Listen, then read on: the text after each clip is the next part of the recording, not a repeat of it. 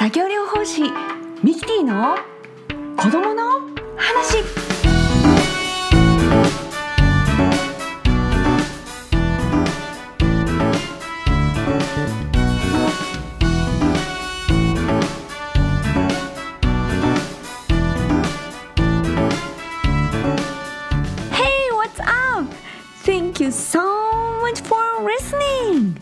子供の話へようこそ。この番組では子供たちのちょっと頑張ればできることを応援する関わり方遊び情報などをお送りしています。改めまして子供の作業療法士ミキティです。現在フリーランスでお子さんやご家族発達支援などに関わるお仕事をしています。番組紹介欄にホームページ URL がありますのでぜひ覗いてみてくださいね。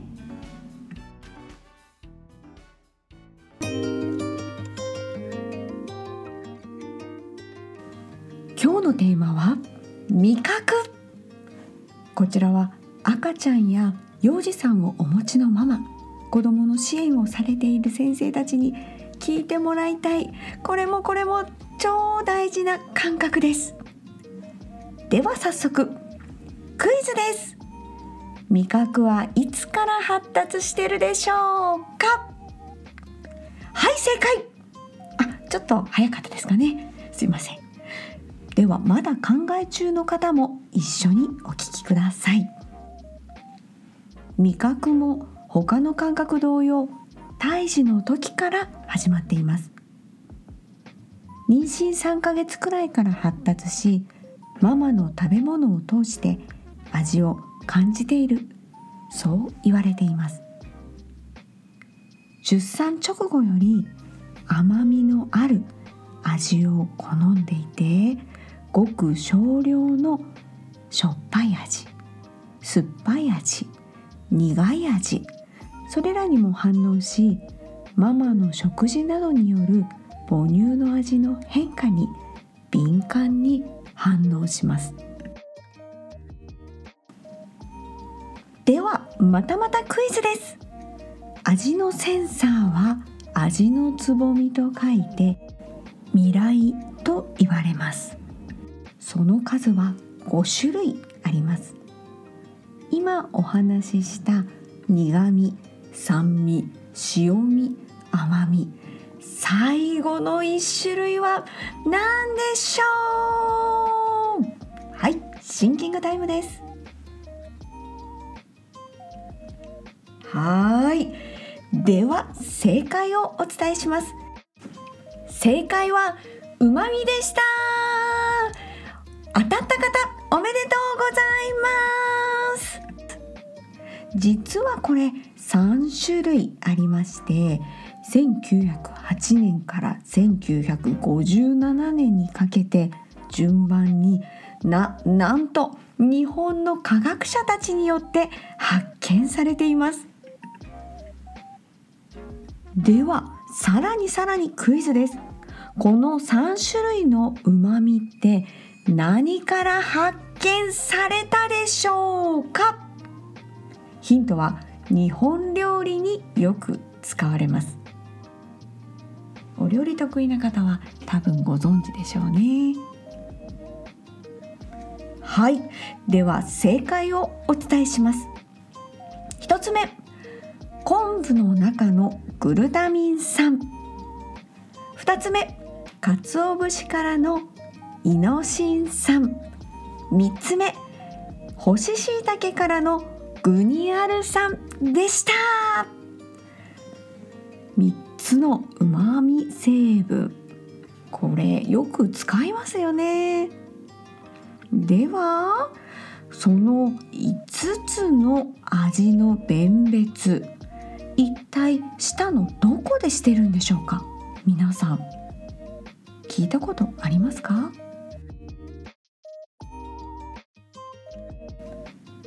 私が作業療法士の国家試験を勉強していた時はその弁別の場所が舌先が甘い甘み。そのすぐ奥の両サイドはしょっぱい塩味さらにその奥の両サイドが酸っぱい酸味。一番奥が苦い苦味そして真ん中が先ほどのうまい味のうまみと言われていましたそれで自分でその部分に味をのせながら「あ本当だしょっぱい!」なんて言いながら実験もしていたんですねでもでもなんとなんとこの味覚の情報を覆す研究結果が最近発表になったんです。アメリカの PLOS ジェネティクスの掲載の中にこうあります。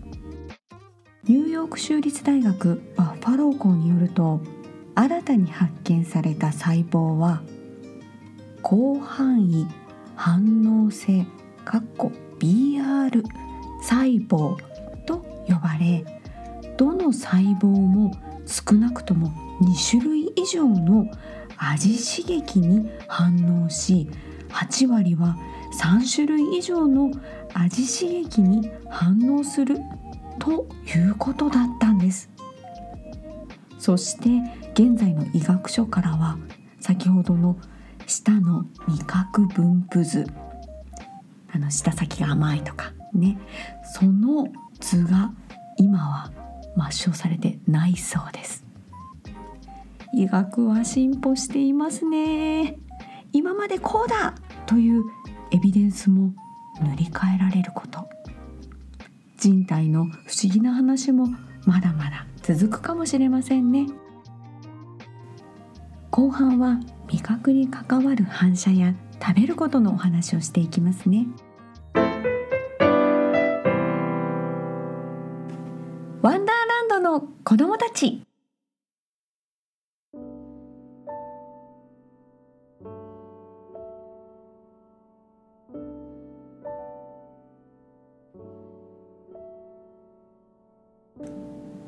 このコーナーでは書籍コラムのご紹介やゲストをお迎えしてお話ししていきます。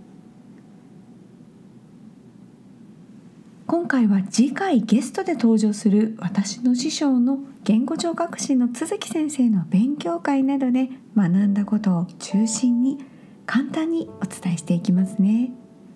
より詳しい内容は都築先生をゲストにお呼びした時にお聞きしますのでお楽しみに。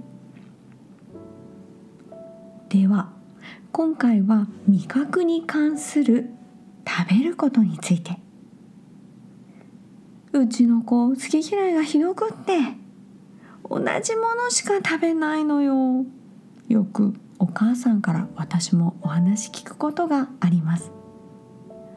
これからお話しする食べる時に関する反射。それを知ることができればその悩みを少し軽減できるかもしれません。では早速一部ご紹介しますね。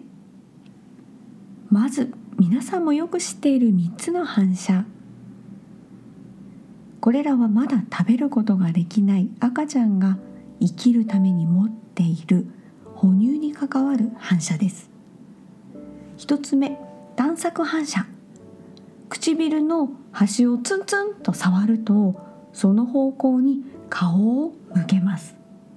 これは赤ちゃんがママのおっぱいを見つけるための行為と言われています。2つ目は口と唇と書いて口唇反射。口唇に刺激を感じると口唇を丸めて前方に突き出します。乳首を唇で捉えるような形でパクリと閉じる動きです。3つ目は吸鉄反射。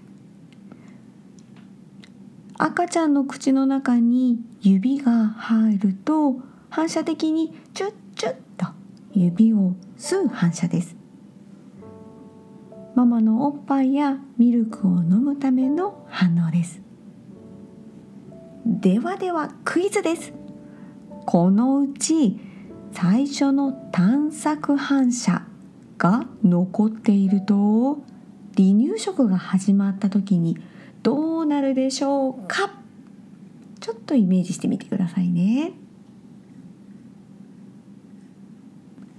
正解はスプーンなどが口に触れた時にその方向に反射で顔が勝手に動いてしまうため上手に食べ物が口に入らない時があります。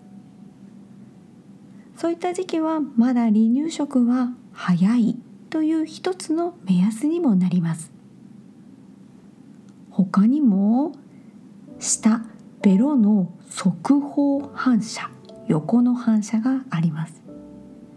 下の横を刺激すると刺激された方向に動きます。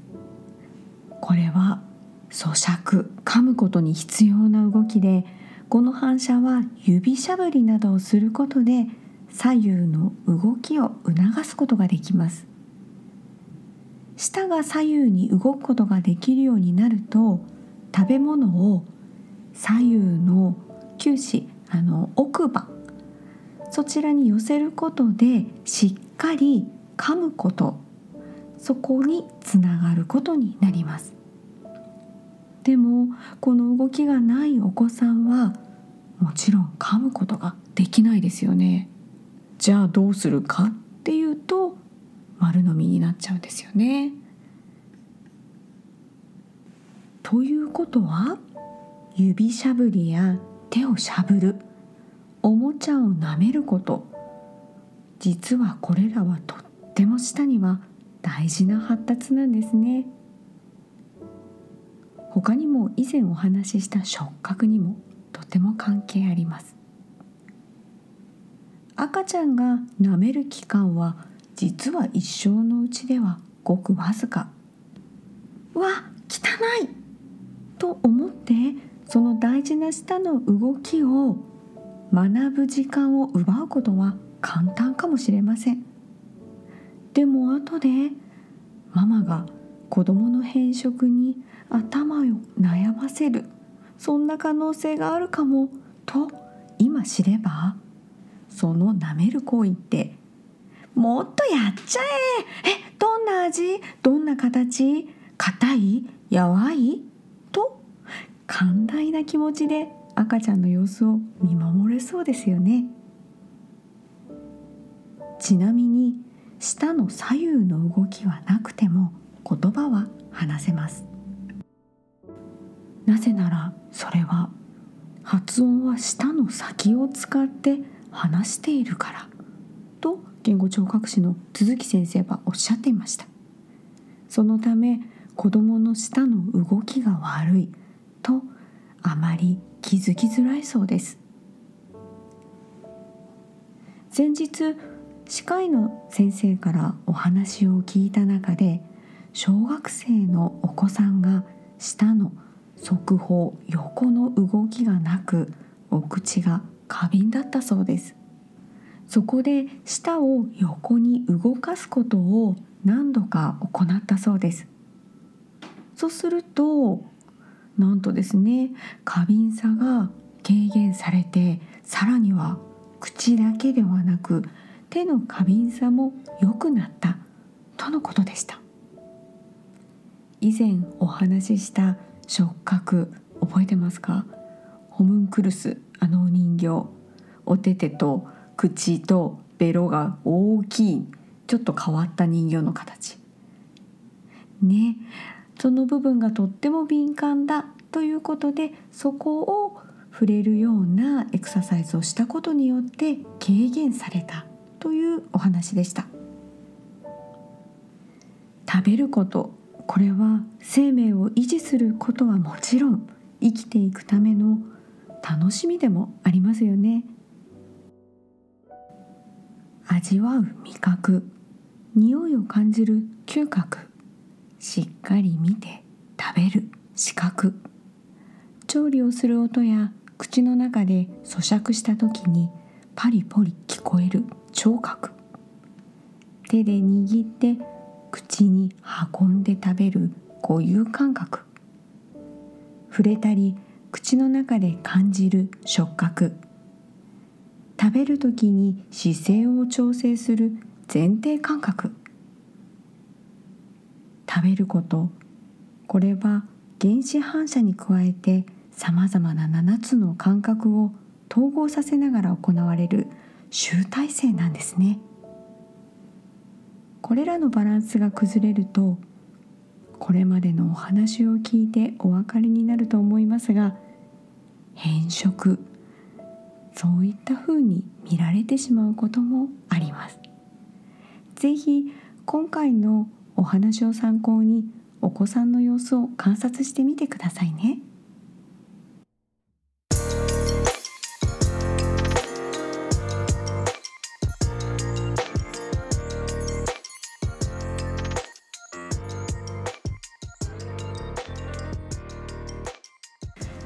Thank you so much for listening! 感覚統合の味覚それと接触に関わる原子反射のお話。いかがだったでしょうか？次回は鈴木先生もお越しになる予定ですのでぜひお楽しみに。この番組では皆様からのご感想ご相談をお受けしております。エムズ子どもシッティングホームページのお問い合わせフォームよりハンドルネームとともにお送りください。皆様からのコメントを楽しみにお待ちしております番組でお届けしている子どもたちの発達の違いや環境調整が必要であることなどこれらの情報を皆さんが知ることはすぐできる小さな支援につながりますこの番組が障害を持つ人やその家族兄弟への理解や自然に寄り添うきっかけになることを願っています今日は最後までお聴きいただきありがとうございましたお相手は子供の作業療法士ミキティでした So that's it for today! Bye bye! See